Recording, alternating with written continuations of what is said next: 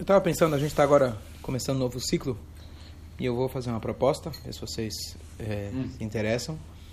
É, se a gente quiser passar para o próximo nível, mas sem puxar muito, próximo nível, eu digo, a gente ir um pouco mais a fundo, é, não somente filosofia e não somente leis práticas, mas a gente estudar um pouco mais a fundo a Torá, que é isso que se faz no Maistivá, etc. Mas também sem muito fundo, porque o tempo é limitado, ninguém vai passar aqui oito horas por dia estudando, a não ser no dia do rodízio.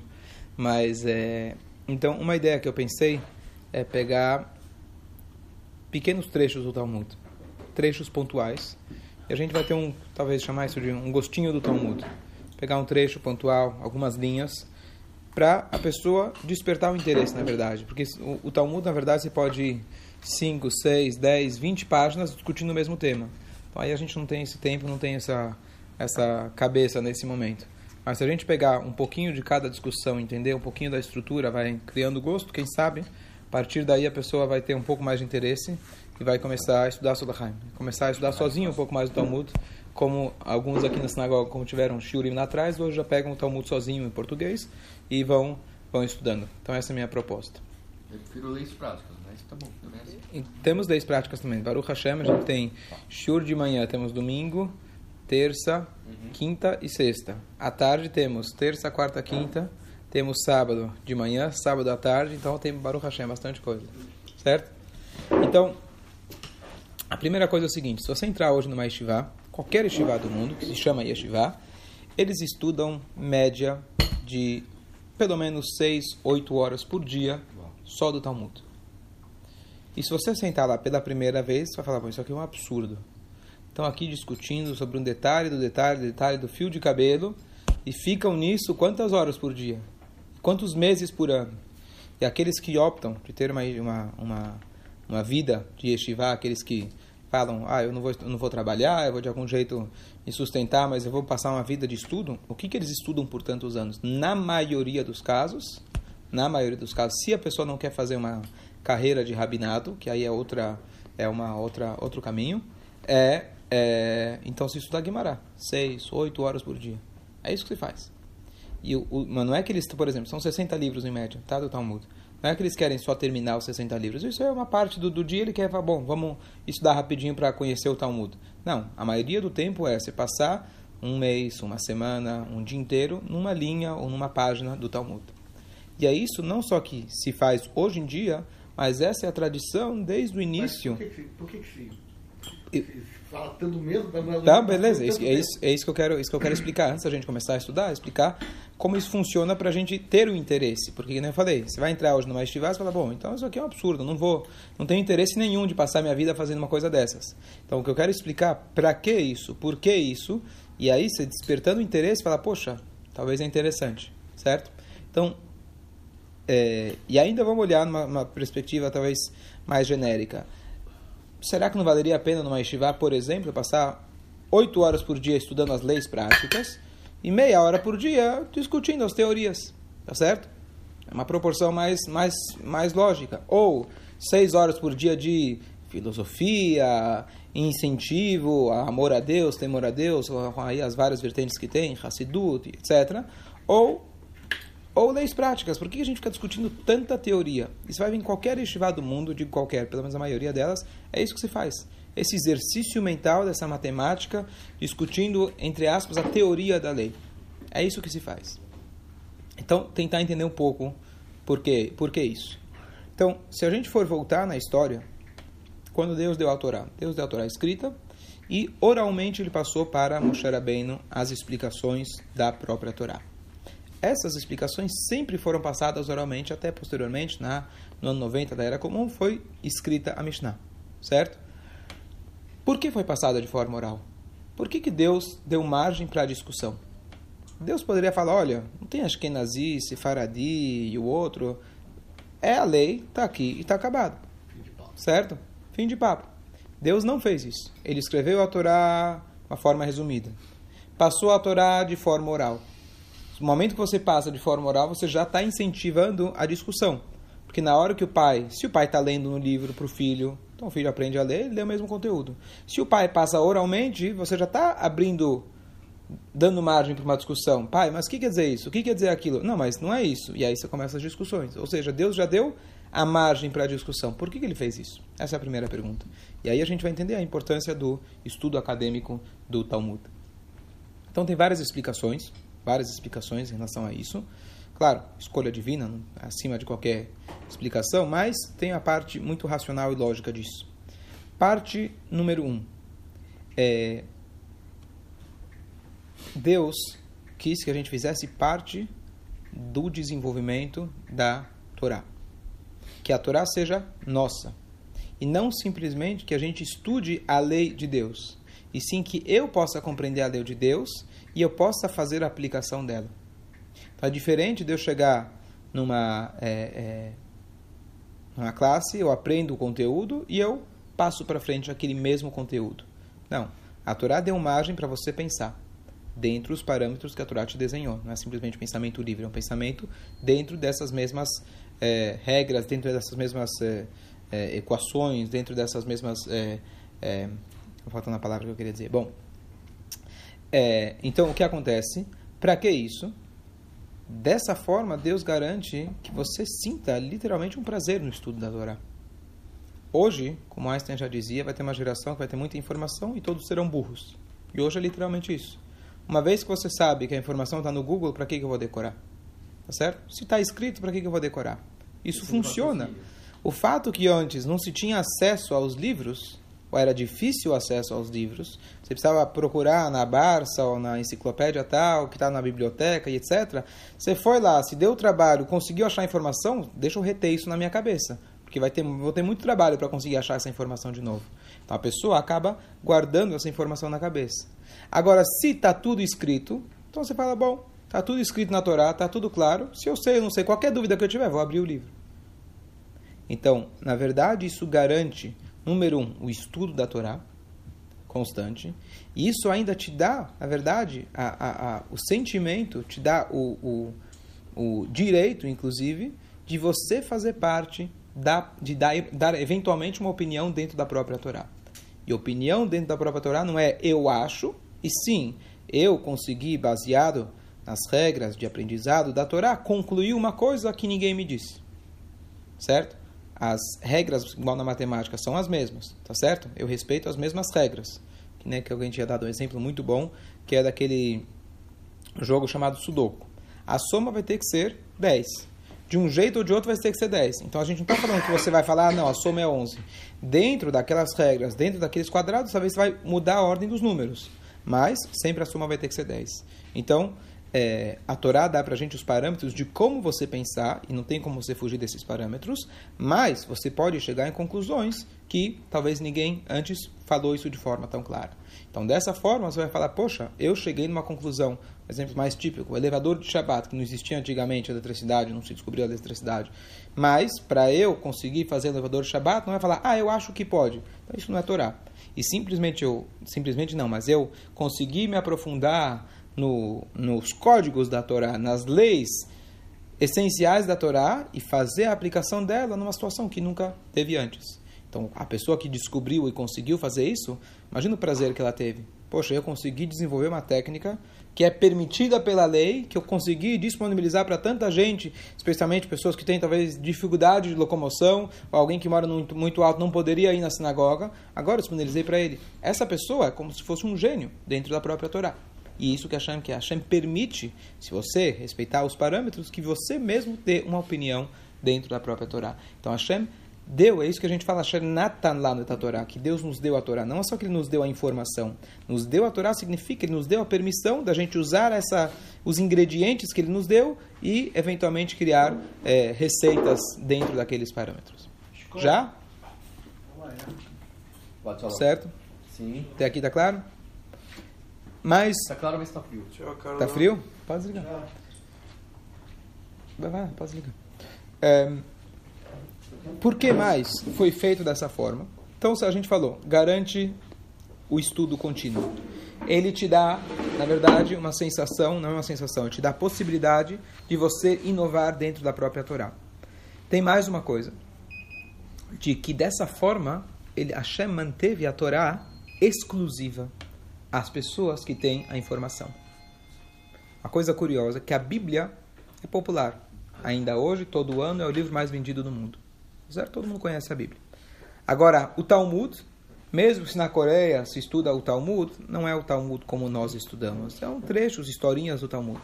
O Talmud não se estuda por aí. Com todo o Google e com toda a informação, YouTube, etc., na prática são muito poucos, talvez curiosos, que se dão o trabalho de falar: não, eu não sou judeu, mas eu quero estudar o Talmud.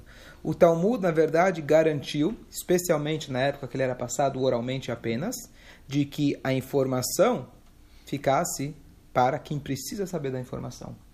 Num sentido mais uh, distante disso, mas a Kabbalah, por exemplo, qual é a ideia da Kabbalah? a ideia do segredo, tá certo? Algo que a Kabbalah significa recebimento. Só sabe, só sabe quem aprendeu do mestre, tá certo? Então pode até que está escrito no livro, mas se você não aprendeu como interpretar aquele livro, você está só com uma informação muito vaga e distante, e provavelmente você não sabe interpretar. Então, isso também garantiu o seguinte, que Hashem, quando ele deu a Torá para nós, ele fez de, de, um tal sistema de que ele garantiu que isso vai continuar entre nós. Garantiu, número um, que vai continuar, porque você precisa do estudo contínuo, e vai continuar exclusivamente para aqueles que têm a tradição, exclusivamente para aqueles que foi que aprenderam do mestre, do mestre, do mestre, etc. Então isso também foi uma, entre aspas, uma, uma é, como se fosse Deus patenteou a Torá, ele protegeu a Torá de tal forma que ninguém pudesse copiar, entre aspas, certo? Não é que Deus tem medo que alguém copie, mas isso é uma exclusividade nossa. Fala. Não, não. Tá aí, tá claro? Sim, sim. Agora,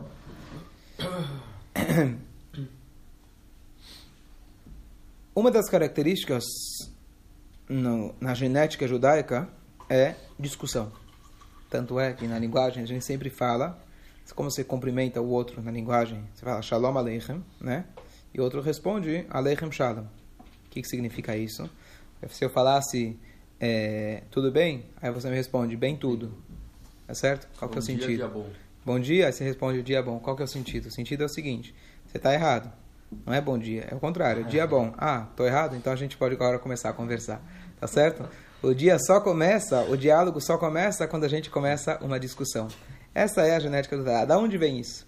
Da onde vem? Provavelmente vem da maneira do sistema que Hashem deu ao Torá, é justamente essa. Ah. Hashem não deu de forma clara, claro, ele deu as diretrizes de como a gente esclarecer a lei, mas justamente para incentivar a discussão. E a discussão, na verdade, quando alguns pensam, né, posso questionar a Torá, eu posso refutar, claro, dentro de um, de, de, que nem eu falei do Sudoku, dentro dessas regras, você deve questionar. Você deve para querer entender. Claro, já o que está escrito tem que fazer, eu vou fazer, eu vou seguir a Laha, mas eu quero entender. Então você pode usar e deve, a Torá te incentiva para você usar o teu raciocínio para você tentar entender. Então, como se funciona, como se funciona a melhor forma de raciocinar, você provoca com uma pergunta um palestrante que ele quer acordar a turma, o que, que ele faz? Ele choca as pessoas, coloca uma pergunta, coloca um desafio, certo? E aí as pessoas, essa é a melhor maneira de aprender.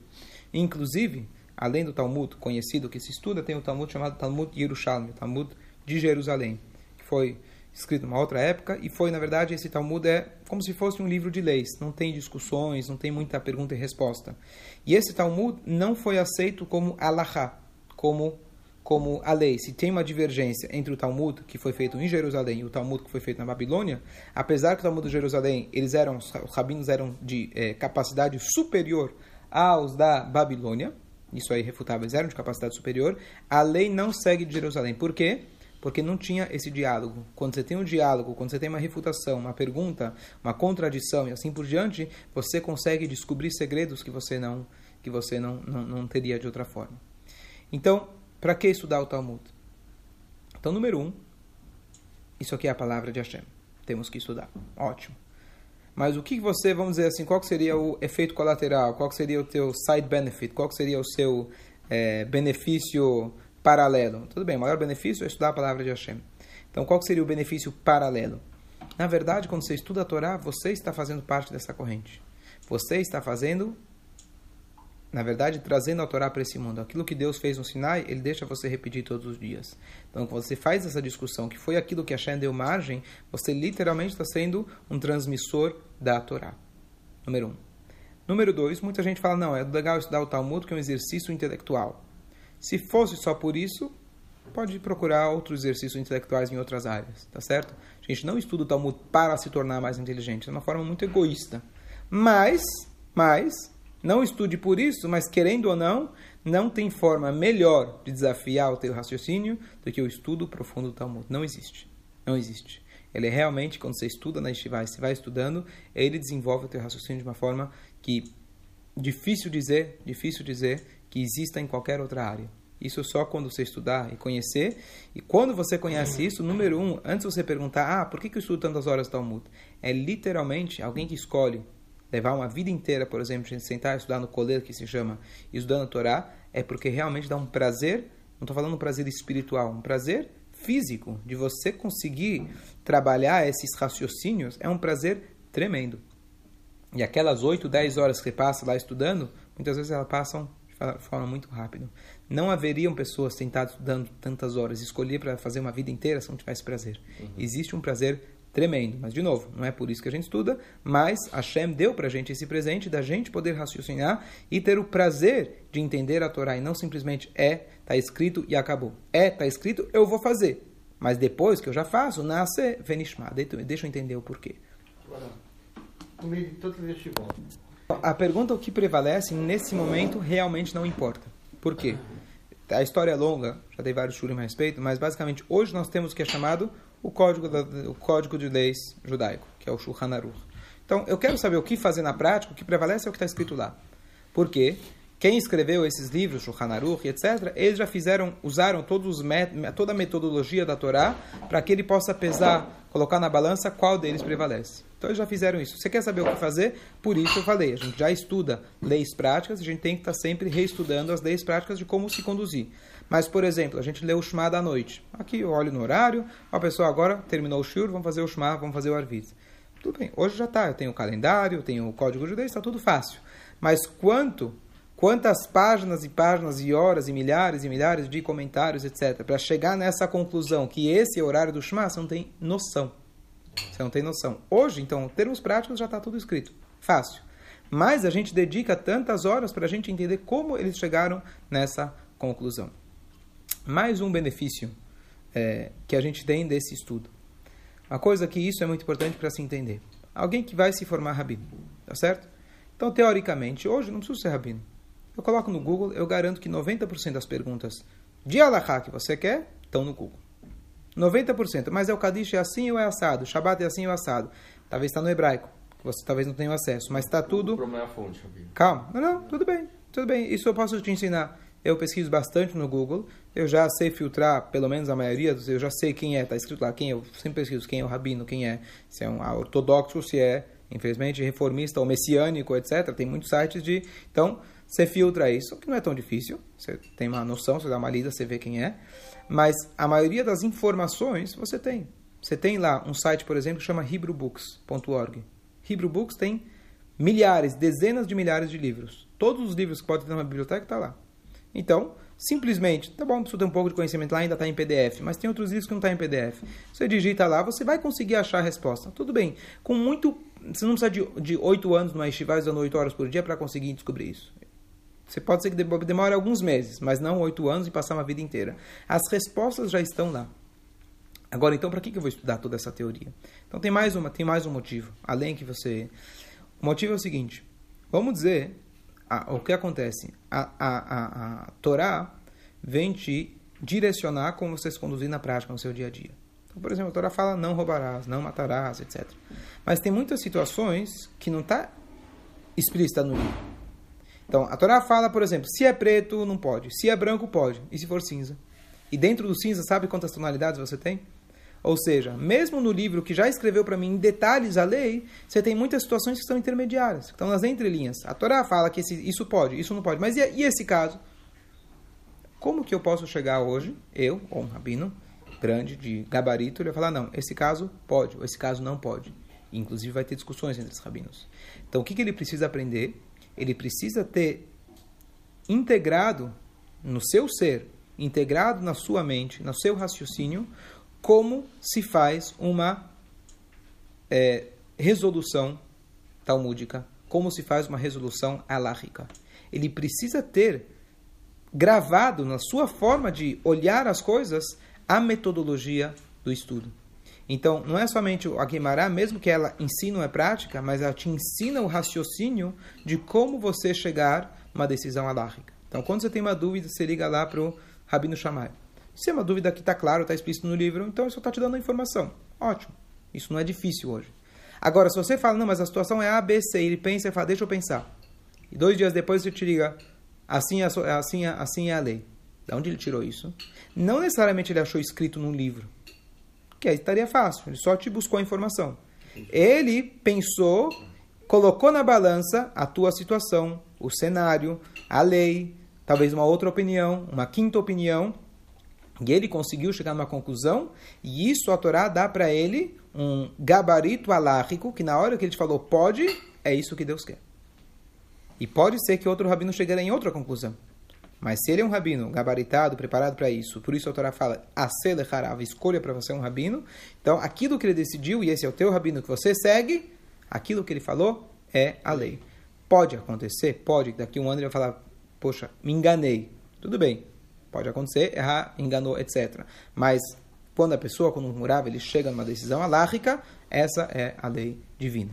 Então é uma força muito grande que Deus deu para os sábios, dizendo: olha, eu te dou na sua mão a caneta para você assinar, para você chegar numa conclusão e dizer é isso que eu quero. Deus está dizendo, mesmo que eu não te falei. Então isso é uma é um apoderamento muito grande que Hashem deu para os sábios. E não tem forma de ser um sábio, digo aqui Rav, não é apenas um rabino que dá aulas, etc., um professor, mas Rav significa alguém que tem esse gabarito de chegar numa conclusão alarra que não está escrita nos livros. Então não tem outra forma de fazer isso, a não ser você estudar muito, se acostumar com a metodologia, com as regras de ensinamento que está dentro do Talmud. Então não é só teórico. Alguém que está em fez, começa a fazer parte do ser dele, ele pode chegar numa decisão alárrica. Mais um ponto. Por que, que se estuda Guimarães?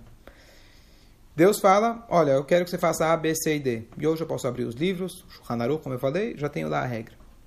Mas quando eu discuto os porquês, quando eu entro no mérito da questão, mas como que chegaram nessa lei, o que, que eu estou fazendo? Eu estou estudando o raciocínio divino. Hashem compartilhou com a gente não apenas o que fazer, que poderia muito bem, eu sou Deus e respeito está acabado. Deus ele te compartilhou como ele pensa. O Talmud ensina como Deus pensa. É literalmente isso. A Torá é o pensamento divino. E mesmo o Talmud, que foi escrito posteriormente, são os sábios discutindo as leis da Torá, na metodologia que Deus estabeleceu. Nós, quando estamos discutindo o Talmud, e mesmo que é um caso absurdo, entre aspas, na realidade, nunca vai acontecer, é um caso teórico, e a gente está falando do detalhe, detalhe, detalhe, e passando um ano inteiro discutindo uma linha. Estou exagerando. Mas o que, que eu estou fazendo nesse ano inteiro? Eu estou raciocinando, tentando entender, estou é, me ocupando de entender a sabedoria divina. O infinito, Hashem, Kadosh Baruch Hu Entzov, ele compartilhou com você a sabedoria infinita. E ele deixou que um ser humano limitado pudesse conhecer esse, esse, é, é, é, é esse pensamento. Então, você imagina alguém, por exemplo, você tem um site, como você faz um site, por trás do site tem a linguagem, tá certo? Então, imagina, você pega lá o cara mais inteligente do mundo, pega lá o Mark Zuckerberg, e ele fala, vou te convidar para uma reunião. Sabe como que eu cheguei na conclusão do Facebook? Vem aqui, vou te mostrar uns segredos. Ah, mas aqui é muito, muita teoria. Mas, poxa, eu estou te contando o segredo de como eu desenvolvi toda essa ideia, essa técnica e roubar as informações das pessoas, sabe como que é? E conseguir bilhões e bilhões de dólares vendendo as informações. Hoje as pessoas estão descobrindo. Mas imagina que ele te convida e fala, olha, vem aqui, eu vou te ensinar o que está por trás. Você fala, bom, custe o que custar, demore quanto demorar, mas se ele está me dando essa oportunidade, Algum dia eu vou aprender, imagina. Mesmo que eu não vou fazer um outro Facebook. Mas olha o mérito que ele está me dando. Ele me escolheu para me ensinar. Uau, isso aqui é uma informação que ninguém mais tem. Então, é isso que a Hashem dá para cada um de nós. E como eu falei, é exclusivo. É exclusivo para nós, Yodim. A Hashem dá essa oportunidade para cada um de nós. Então, o prazer que você tem é falar, poxa, vou passar um ano inteiro. Mas está passando um ano inteiro estudando a sabedoria divina. Como funciona tudo. No momento que você entende um pouquinho da sabedoria divina, você entende tudo. Aqui vem um terceiro ponto, que quando alguém estuda a Torá em geral, mas mesmo o Talmud e etc., por que tanta gente vem falar, Rabino, estou com um problema no meu trabalho? Então, às vezes a pessoa quer um apoio espiritual. Então você fala, olha, reza aqui, reza ali. Não, mas Rabino, eu quero saber se eu faço esse negócio ou não faço esse negócio. Está perguntando para mim? Vai perguntar para quem entende. Eu não entendo de nada. E às vezes, muitas vezes eu falo, quando alguém vem me. Eu não entendo, vai colocar. Mas às vezes, não, eu quero o teu. Eu, eu quero que você analise. Mas eu não sou, não fiz administração, não, não fiz nada disso. O que, que você quer de mim? Porque você realmente, não só que você desenvolve o teu raciocínio com o Talmud, mas você desenvolve como Deus pensa. Literalmente. Claro, uns mais, outros menos. Mas você desenvolve o raciocínio de como a Torá enxerga as coisas. De como a Torá enxerga o mundo. O mundo, digo, o mundo mesmo, não só como a parte divina, mas o mundo material, o mundo físico. E quando a pessoa está conectada a essa essência da Torá, que aí tem várias camadas, a camada da discussão, a camada da, do, do pensamento mais filosófico e etc. Mas quando a pessoa se desenvolve nessa área, quando ele vai te dar, por exemplo, dá um exemplo típico, Shalom Bay, certo? Paz no lar. O que, que eu sei de paz no lar? Quanta experiência o rabino tem? Alguém, alguém me falou uma vez, você não, tem, você não tem um ano de experiência, você é jovem? Não. Você está, na verdade, você é conhecedor de uma lei de 3 mil anos. Então você tem 3 mil anos de idade, se você realmente conhece a Torá. Então a Torá te proporciona, isso na Torá em geral, mas a Gemara também, te proporciona um raciocínio que você aos poucos vai adaptando e conhecendo, e claro, depende do rabino, depende da pessoa, mas essa é a tendência, que quanto mais você estuda, melhor você vai conseguir analisar os fatos na perspectiva divina. Então olha o que, que Hashem faz. Natan lá na Torá, Deus nos deu a Torá, Deus ele fala, eu estou te dando as ferramentas para você chegar em conclusões. Então não é que eu estou te dando tudo pronto, tudo já mastigado, eu estou te dando a vara para você pescar. Você e você vai poder pescar. Como, como agir, né? Exatamente. Tá aí, mas você tem que ver por que você, tá exa exatamente, é isso. Então Deus. Mas uma, uma lei ela é, pode ser dinâmica. Então. É dinâmica, é, é dinâmica, por então, definição. Dizer, a, a, a, retroativamente. E mais uma coisa super interessante, que aqui talvez não é todo mundo que se interessa, mas também é uma coisa super, é, talvez até emocionante quando você estuda o Talmud. Você não tem nenhum livro, você não tem nenhum paralelo nisso na, em qualquer outro livro. Estão comigo? Tá acabado? Quando você abre a página do Talmud, você tem 3 mil anos de história numa mesma página. Então vamos lá. A Mishnah diz tem que ler o Shema em tal horário. Peraí, quem falou que tem que ler o Shema? Na Torá. Tchau. Tchau. Então, vamos pegar a primeira página de todo o Talmud. Fala, começa com as palavras. Desde que horas você lê o Shema da noite? Tá? Então, o Shema. Quem inventou que tem que fazer o Shema? Está escrito na Torá. Que foi dada há 3.300 anos. Que na verdade só foi oficialmente dada, mas a gente sabe que Avram Avino, então já de 4 mil anos, ou talvez até Noah, como a, Torá, a Urash fala essa semana, já estudava a Torá. O Adam já estudava a Torá. Então estamos falando já de 5.780 anos atrás. Shema. Desde quando se leu o Shema? Bom, então essa discussão, essa discussão por si, foi é, na época da Mishnah. Estamos falando aqui já da. Bom, a Torá foi dada 3.300, a Mishnah foi compilada, foi escrita, mas eram discussões antigas, anteriores, mas foi compilada no 90 da Era Comum. Olha quantos anos de história. Então você tem a Mishnah. No ano mais ou menos 300 da Era Comum, foi feita a discussão sobre a Mishnah, que se chama Talmud, que é o que a gente está discutindo.